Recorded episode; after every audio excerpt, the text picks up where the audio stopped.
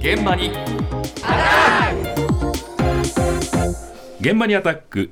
火曜日の担当は西村篠さんです。おはようございます。今年も残りわずかですね、はい、ということで年末といえば大掃除です。今大掃除に追われている方も多いんじゃないでしょうか、土井さん、小倉さんはもう終わりましたか？持ち越しです。持ち越します。持ち越し、年内にできそうですかね。見送ります。来年ということですかね、はい、町の皆さんは一体どうなっているんでしょうか？今年の大掃除の予定はどうなっているのか？町で聞いてみました。まだ進んでません。お風呂の鏡の水垢とか玄関のあの冊子とか。がめんどくさいですね。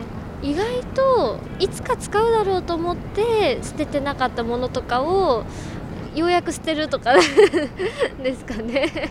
29、30、31ぐらいでちょっとちょこちょこっとやるかなと思ってます、えー、普段やってないところ。ちょっと上の方とかあと窓ガラスとか。ベランダとかね、ね、寒いでしょう。だから本当はね前もってやればいいんだけどね。寒くなってからやるからねいけないんだよね。やりますやります。明日夫婦でやります。はい。やっぱりこの季節に新年を迎えるためにはいやってますあのスチームでね床掃除1年間の汚れをと取るという蒸気を使ってやる掃除雑誌とか？まだたくさんあるんで捨てなきゃいけないのが。はあ、今、皆さんこの時期になるんですね。ただ今の、これ街頭録音ですよね。そうです。街の風の音すごいもんね。そうなんです。あこの寒い中掃除するのも大変だよ。そうなんです。まさにね、寒さが伝わったと思うんですけれども、えー、やっぱり皆さん大掃除は年末ということでした。えーまさにですねそういうデータも出てまして、はい、家事についての情報提供を行っている時短マーケティングの調査によると大掃除本気出すのは12月後半からという意見が やっぱり一番多かったんですよ。そうなんだ、はい、30%超えてました。そして大掃除が大変な場所はという問いに対してはダントツで換気扇でした。これわかるなと思うんですけれども、ね、40%を超える人が換気扇と答えていまして、分解して、あの掃除をする大変さっていうのがネックになっているみたいでした。あの換気扇の油ってなんであんな取りにくいんでしょうかね。ねしつこいですよね。大変ですよね。あとはですね、町の方からもいつか捨てよう、処分しようと思って、そのままになっているものがたくさんあるという声がいくつも上がっていました。ね、あの断捨離っていう言葉もね、今だいぶ浸透してきましたけれども、はい、この年末の大掃除のタイミングでいらないものはどんどん捨てるという方が多いかもしれません。ん。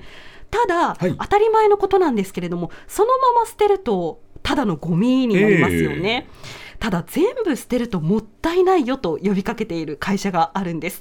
どういうことなのかメルカリ広報のハン・スンフンさんに話を聞きました。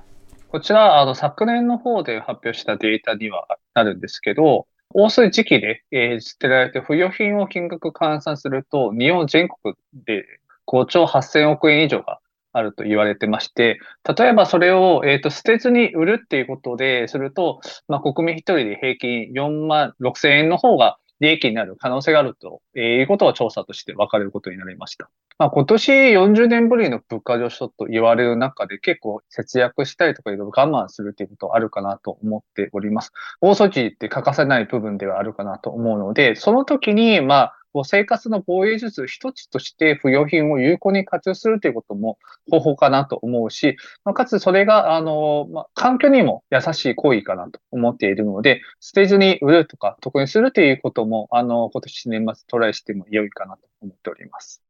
ほうすごいですね金額が、そうなんです。あのメルカリの調査では大掃除の時期に捨てられた不要品を金額にすると、はい、日本全国で5兆8000億円、うん、これ大掃除の時期だけですからね。はい、さらにですね1年以上使っていない不要品、はい、家に眠っている資産を金額にしたときに1人当たり34.5万円が眠っているとこんな結果も出たんですね。結構意外とうちの中に売れるものあるんだなって感じましたね。で今年は特に値上げ値上げで家計の負担も皆さん増えたと思うので、はい、この大掃除の時期に不用品売って有効に活用するというのもいいかもしれないですね。となれば何が売れるのか知りたいですよね。気になりますよね。メルカリでは今この年末の時期にどんなものが売れているのか聞いてみました。再びメルカリのハンスンフンさんです。おもちゃっていうことで見てみますと、昭和レトロの方が非常に人気が高かったなと思ってまして、えー、そういう昭和レトロに関連するアイテムが、え、取引数の方が昨年対比1.5倍増えているので、メルカリの中でも非常にブームではあったかなと思っています。ここも今年ならではのポイントになるかなと思うんですが、普段冬のシーズンであんまり取引がされてないと思われるアロアシャツ、えっ、ー、と、取引数が昨年対1.3倍増えたっていうことがあるので、南国のリゾートに旅行行くっていうことの方で、えっ、ー、と、夏物だったけど、実はあの冬で売れるアロアシャツっていうものの方が、あの、メディカルの中で起きている現象かなと思っております。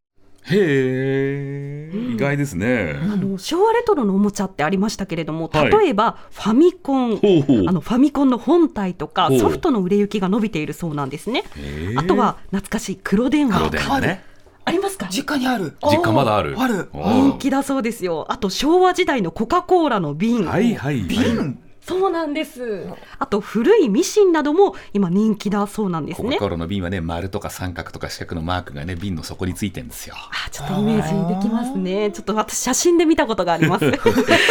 あとあの昭和レトロ以外ではもちろんあの冬ならではのウィンタースポーツのグッズとか、あと急に寒くなったので冬用の家電も今人気が高いということだったんですが、その一方でこの時期に南国に旅行に行く人が今増えたのでアロハシャツが売れてるといういうのはちょっと意外でしたね。今必要なんだね。そうなんです。でメルカリのツイッターではハッシュタグ大掃除で見つけた掘り出し物選手権をつけてツイートをするっていうキャンペーンも行ってまして、あのこのハッシュタグで検索してみると何が売れるのか、何を売っていいのかちょっとヒントがあるかもしれませんね。実家の黒電話どうです？いやでもなんか今はちょっと記念に取っておきたいかなわかる。それもそうだね。それが捨てられない。家の中にお宝いっぱい眠ってますね。はい